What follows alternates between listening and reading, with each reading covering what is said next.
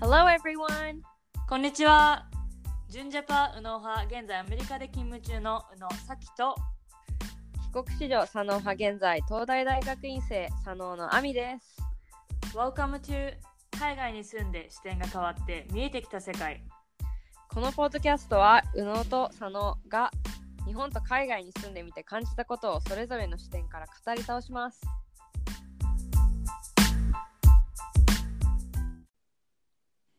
皆さん、こんにちは。宇野と佐野です。えー本日はあのすぐに本題に入りたいと思うんですが、今日は自分の身は自分で守るアメリカの病院事情。イエ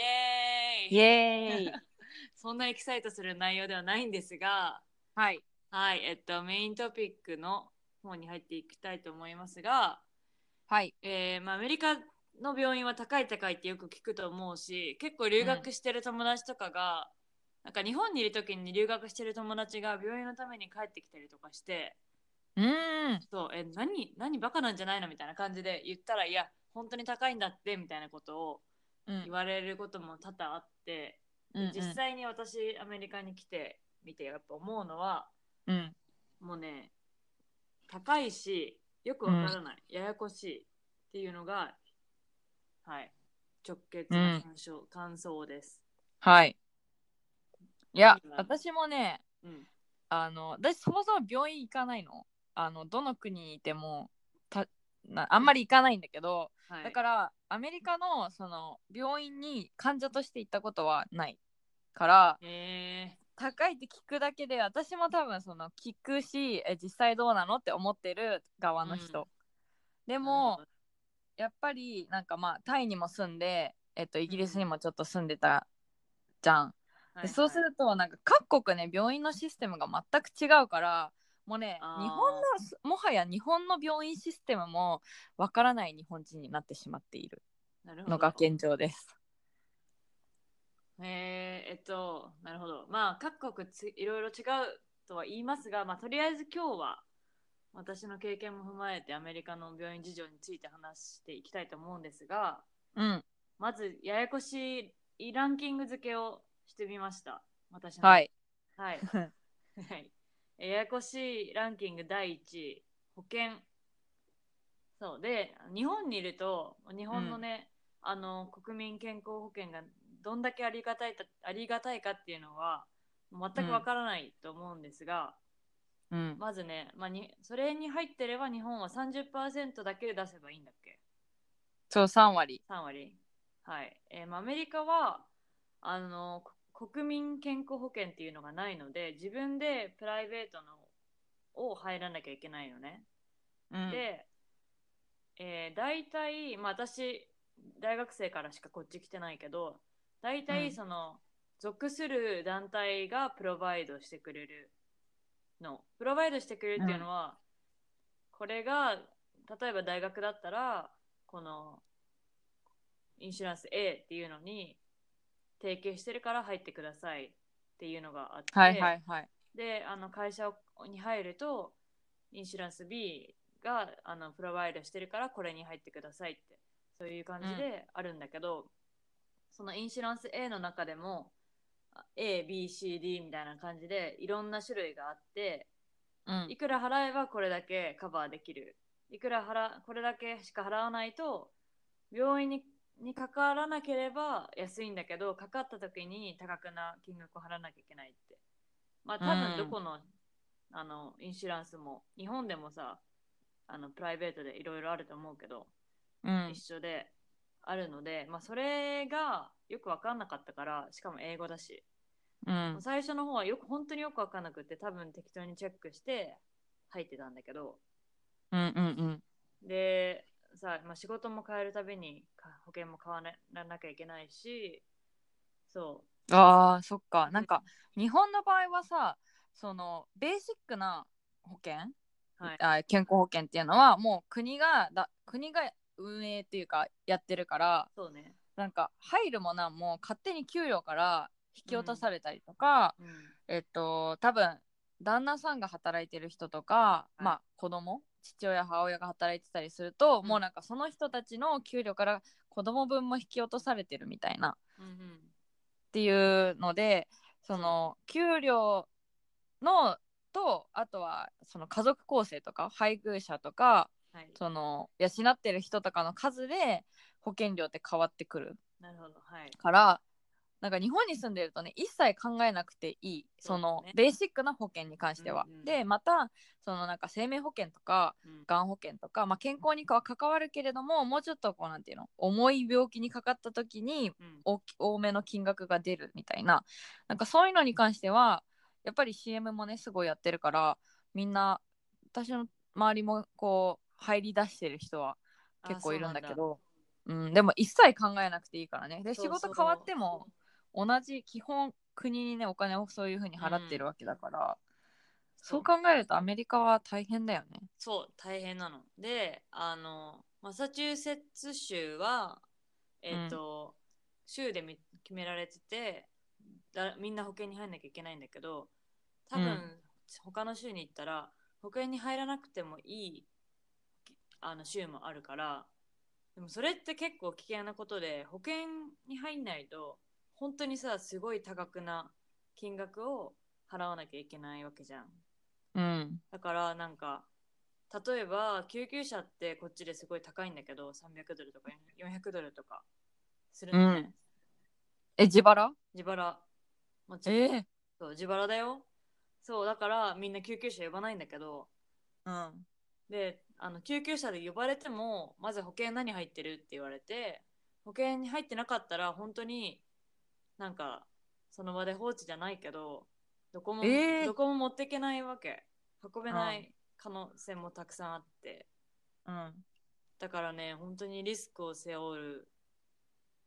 へえなんか私この前さあのーブログでも書いたんだけうど、ん今年の1ヶ月2ヶ月ぐらい前になんか扁桃炎になりましてはいはい。で病院にねすんごい久しぶりに行ったのうん本当に2年ぶりとか 3マ年ジぶり近く、うん、病院全く行かないから うん。それであの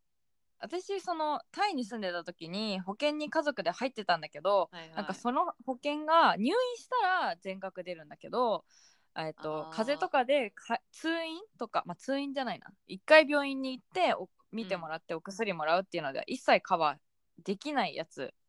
ででなんかそういうのカバーできるやつがなかったのねうん。だから結構病院に行くと毎回かなりの多額な費用を請求されるっていうのがなんかこう身に染みついてるというか、なるほど。でこの前その普通のあれだよ日本の普通の病院に行って、うん。まあ見てもらってどれぐらいだったかな15分とか診察してもらって、うんはい終わりましたこれなんか診断してもらって薬これこれこれ処方しますって言われて払った金額がね全部合わせてうん2000ちょっとだったの、確えか。ー、安っ。そうで 本当に日頃こう給料その病院にも行かないのにね給料からうん。何万円も、まあい、い数万円こう保険料として取られてるわけじゃん。そうよで。それはねもうなんか本当に嫌だったの。うん。自分は全然お世話にならないのに勝手に取られてみたいな。でもねこの前 病院に行って安さにびっくりして、うん、やっぱこれ保険本当にあってでもなんか良かったなって思うし。うん。保険ね毎月勝手にこうひ気がつかないうちに引き抜かれてるから、うんうんこんな額で済んだんだっていうのをね本当にね身をもってそうだね感じましただ,、そう。から日本のシステムなんかねまあ崩壊してるとか言われてるけどうん、なんか、かまあ私はなんなんかこうメリットを感じたのでまあね、あの、国民側からしたらさ、すごいいいよね。こんだけうん安くでいけるから。だから結構日本人って、なんか日本に住んでた時は、ほんとちょっとした風邪でも病院に行ったりとかって、本当によくしてたの。うとんりあえずうん病院に行くみたいな。やうん私のお母さんが結構そんな感じで、うんうんそれに比べてこっちはなんか変に行くと何百ドル、ね、分取られるか分かんないからもうとりあえず行かない 本当にそう そうだよねそう待ってで次のあのランキングややこしいランキングナンバー2に行きたいと思うんですがはい、ナンバー2は、まあ、どこの病院に行っていいかわからないその、ね、うん今の話の続きなんですがそうで病というのは、っていうのもその、うん、自分の保険がここの病院のこのドクターがこの提携保険が効くかっていうのはわもう分からないわけあで例えば怪我しました、あ、うん、まあ、怪我して、まあ、その怪我する前に日頃からそういうのはあのまずプライマリードクターっていうのをみんな、いるのね。てか、うん自分で見つけるんだけど、プライマリードクターっていうのは、まあ、とりあえず自分の GoTo ドクターというか、うんうんで、それも結構紹介とかじゃないと、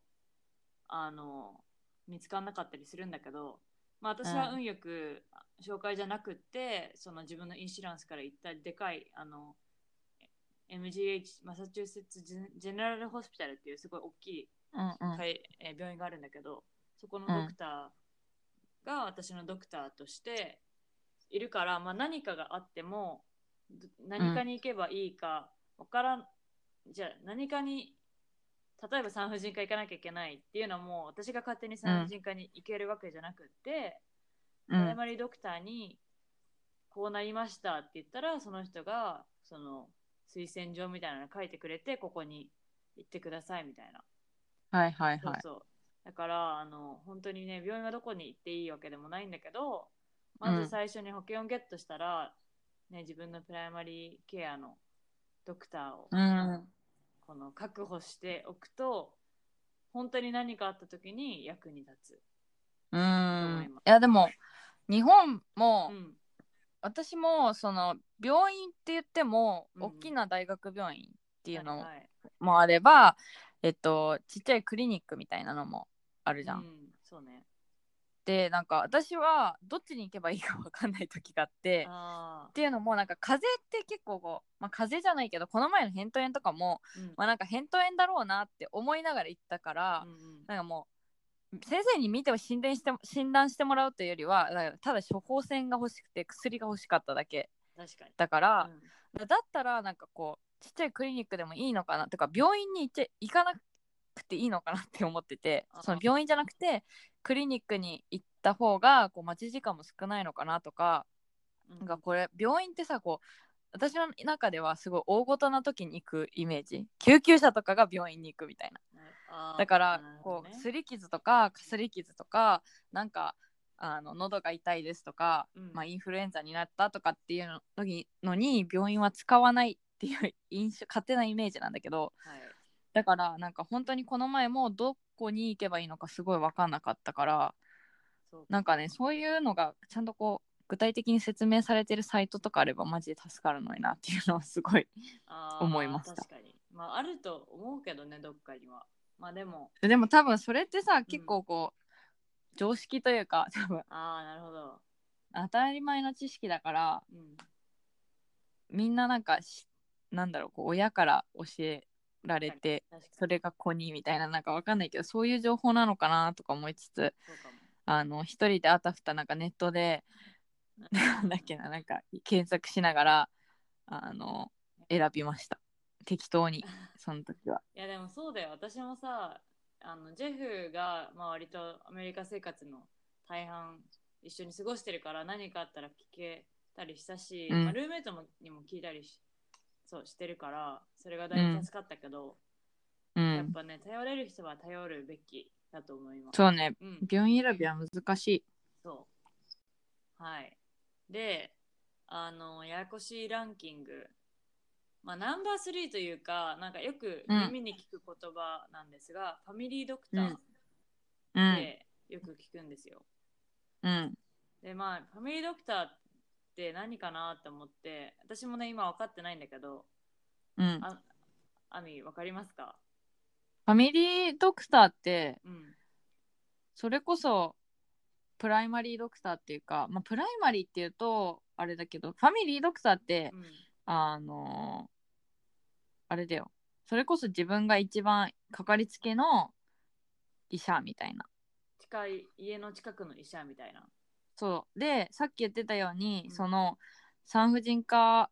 なのかなわかんないけどこう例えばうんうん。すごい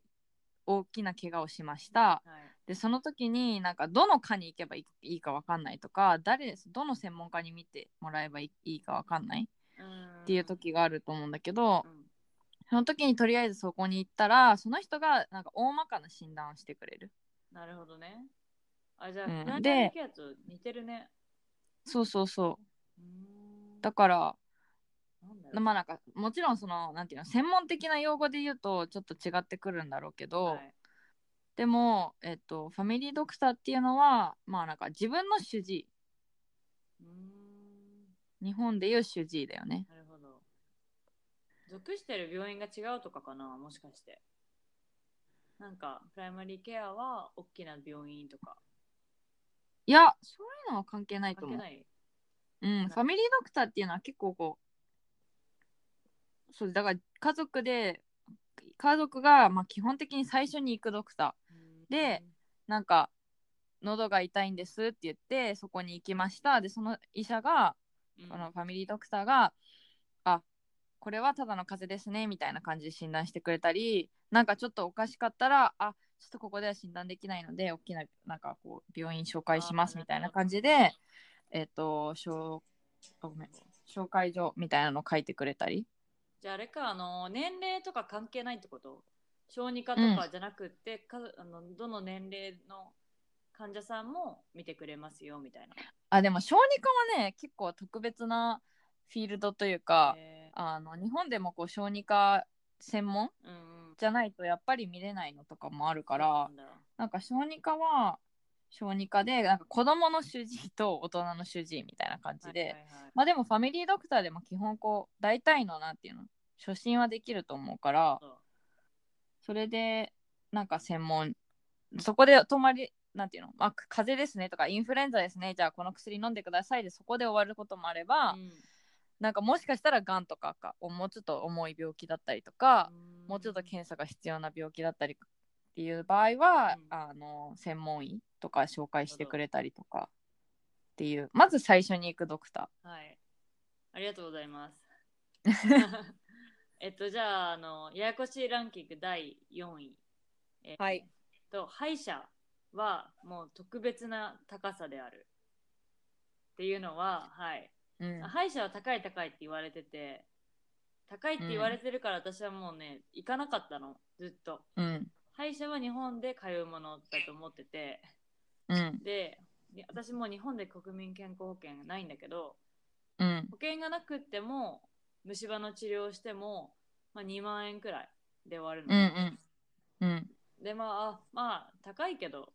アメリカに比べたら安いなって感じで、うんであのこの間まあ大きい企業にも就職したしちゃんと保険で、うん歯の保険も含まれてるからあこっちでこのプライマリーケアみたいなこの歯医者さんも見つけたいなと思ってうんあのオフィスの近くにある日本人の人がいるところに行ったのね。うんうんで、したらなんか、本当にチャラちょっとちゃちゃちゃってチェックされて、うんあ、ここ虫はあるんで、この治療した方がいいですよ。でも今日は時間かかるんで、次来てくださいって言われて終わったの。あ、よかった、日本人の人で、みたいな。えせ見てくれたのも日本人な日本人、日本人。のなんか1週間後に紙で請求書が来ましたって言ったら、もうそれだけでね、500ドルとか、もっとかなうんえ待って見てもらってそう、見てもらっただけで、取られてて、やばはあって感じじゃん。でもなんんか本当に結構ちょっとトリッキーで、なんか、うん私は一応これか、この、カバーされますかって、そのフロントの子に言って、されますって言われたんだけど、実は私のインシュランスとその歯医者が、このうん提携してなくってカバーされませんでした、みたいな。うんで結局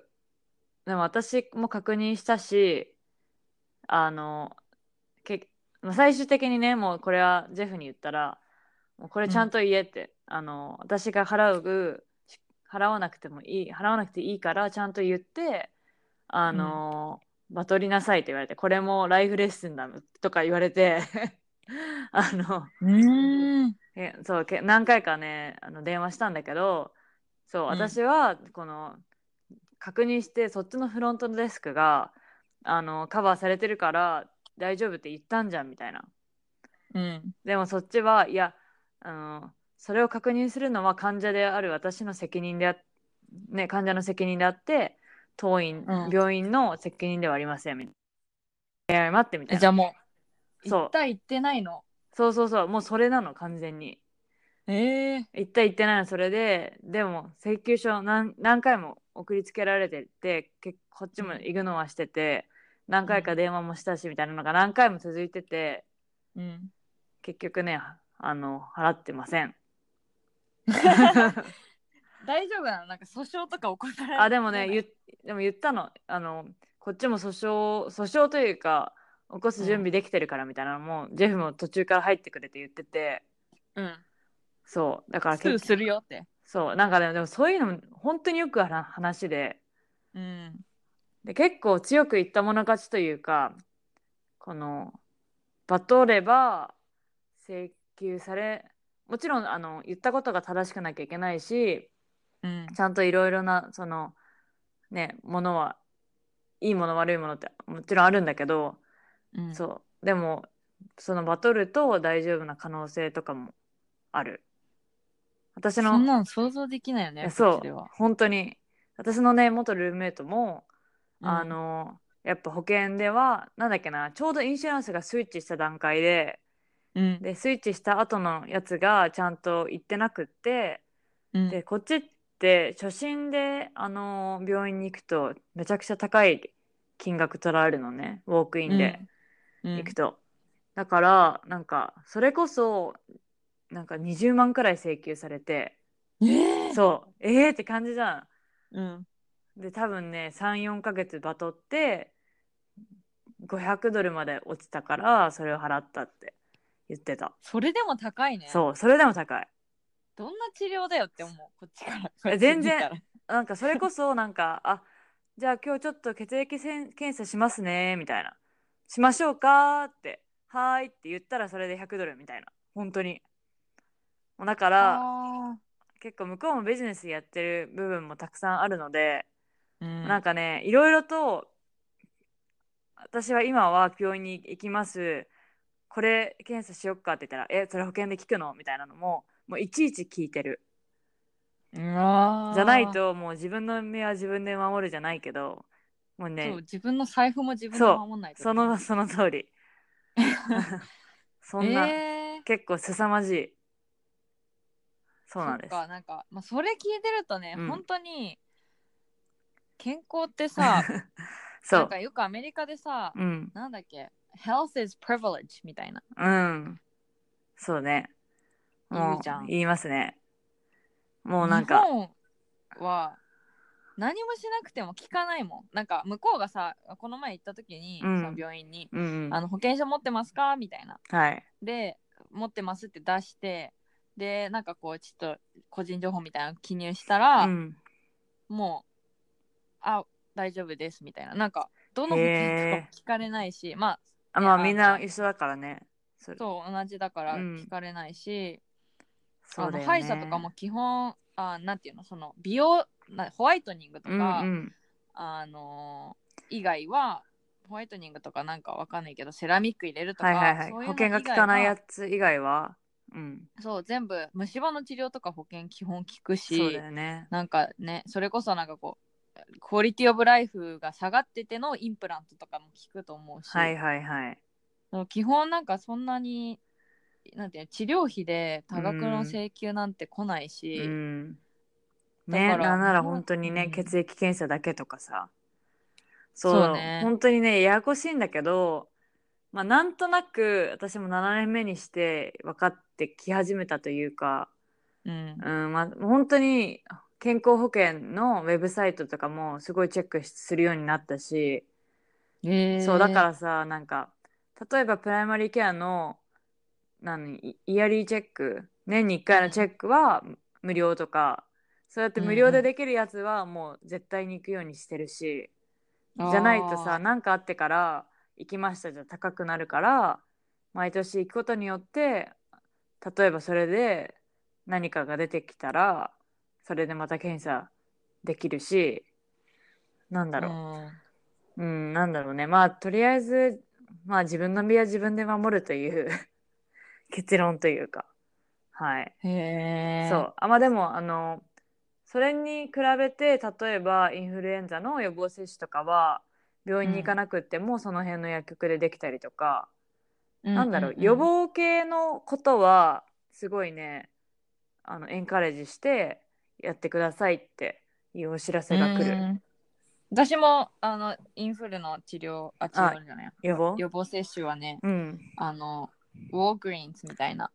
あーのそうだドラよねッグストアでやったし、うん。なんか大学でちょっと一回血液検査しなきゃいけないことがあって、はい。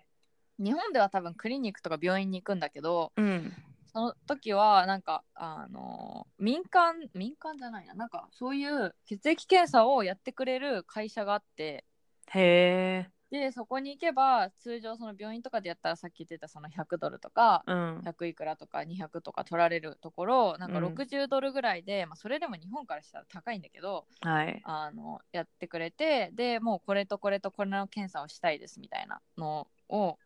言ったらうん全部やってくれて、なんか私はねその時病院に行く病院に通う病院にその医者としてじゃなくて、こううん学生として通うっていうのになってたから、こうはいなんか感染病とかの確認をしなきゃいけなかった。あーなるほどねで。病院からこれとこれとこれは検査をしてきてくださいみたいに言われて、うんうんしたら普通にい50いくらと50何ドルとか、あそうなんだできたからそうそれはすごい良かったなと思うけど、うんでもなんかそういうのもあるのもやっぱり病院が高いからだよねそうだよね、本当に。それでちょっと安くしたらそこで儲かるみたいな、もう本当にビジネス、うん、ビジネス。うんうん、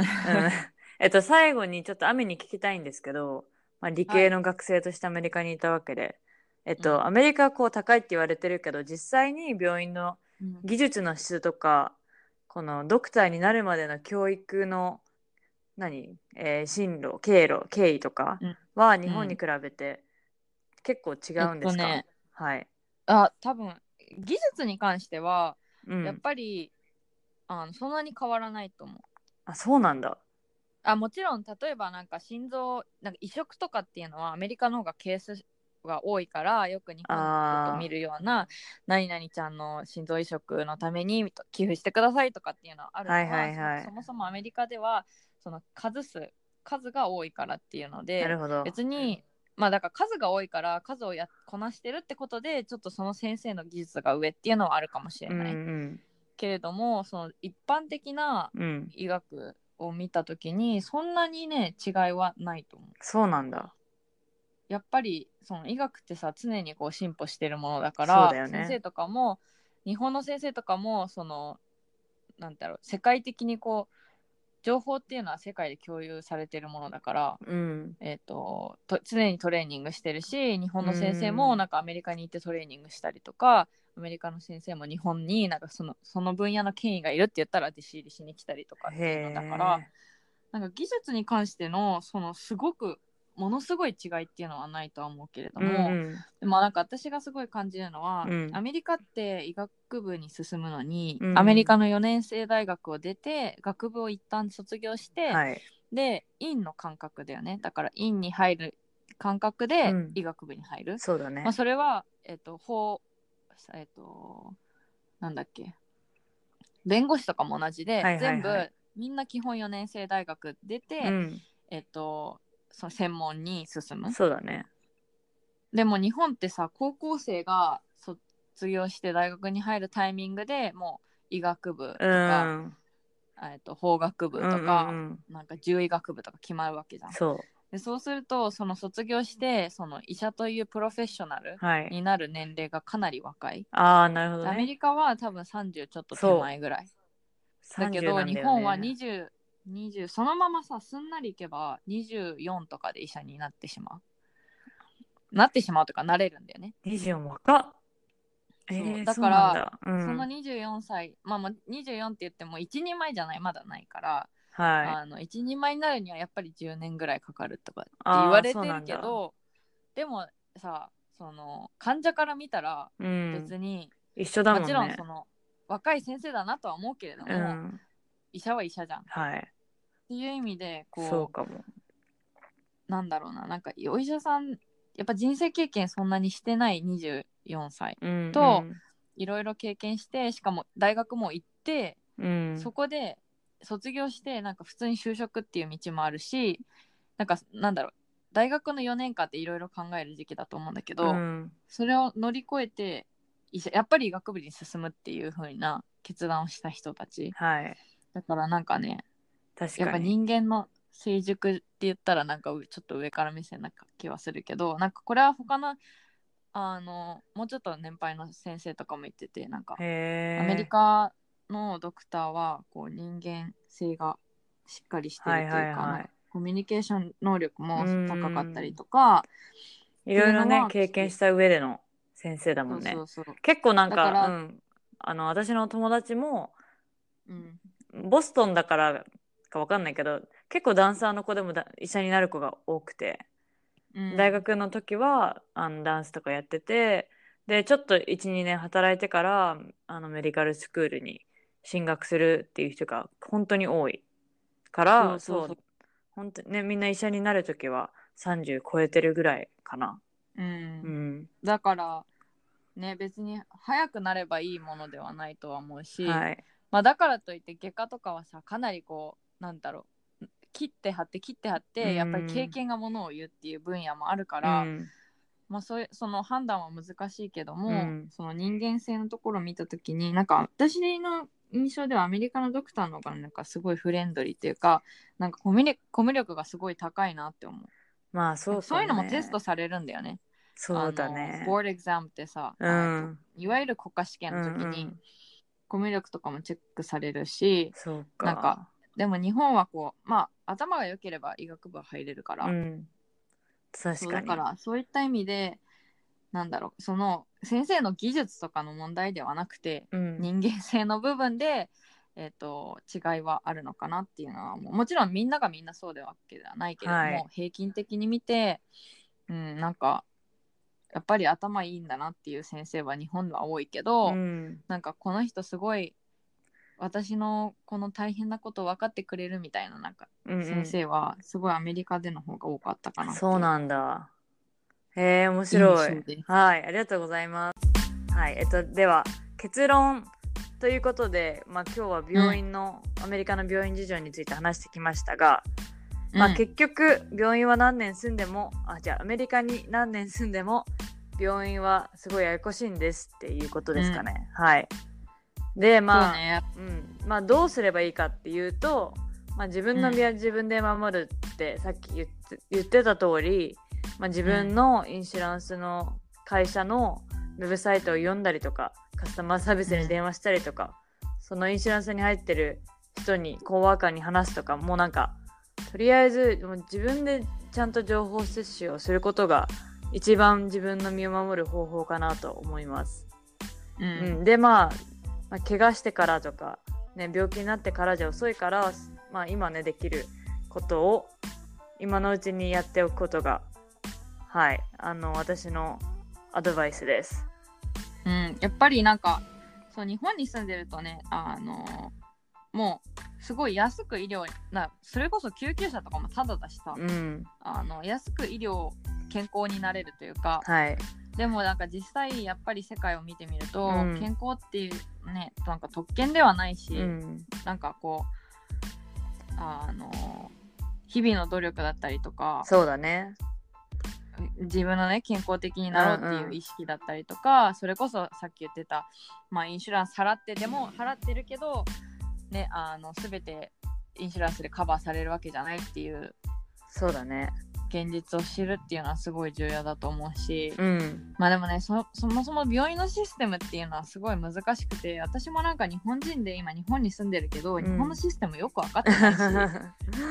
なんか海外旅行行ってもなんかどこ行けばいいのかも全然分からないから。 うん、それはねあの各国難しいと思うそうだね。まあ知ることからですかね。そうですね、はいまあ、でやっぱり健康本当にね毎日ほんありがたいなってなんか今日の話を聞いてねすごい日本のこのシステムありがたいなって思うと同時にうん、やっぱりなんかもっとなんだろうあの私たちはプロアクティブにうん、もうこのシステムがねずっと続くっていう保証はないしそうだよね本当そにもそもね破綻すると思うから、うんだからそうもういざまあなんていうのこのシステムが崩れた時にうん自分の身は自分で守れるようにならないとなっていうのはすごい思います。はいまあ平和ボケしすぎないようにってことですかね、はいまあ、そうですねはいそれでは今日は、えーアメリカの病院事情に話しましたがもし他に疑問や質問疑問や感想などあればメールで受け付けておりますメールアドレスは contact. うのさの at gmail.com ですはい、えっと、私たちの Facebook やインスタもやっているので、フォローお願いします。はいブログ更新もやっておりますのでぜひ読んでください See you next week! バイ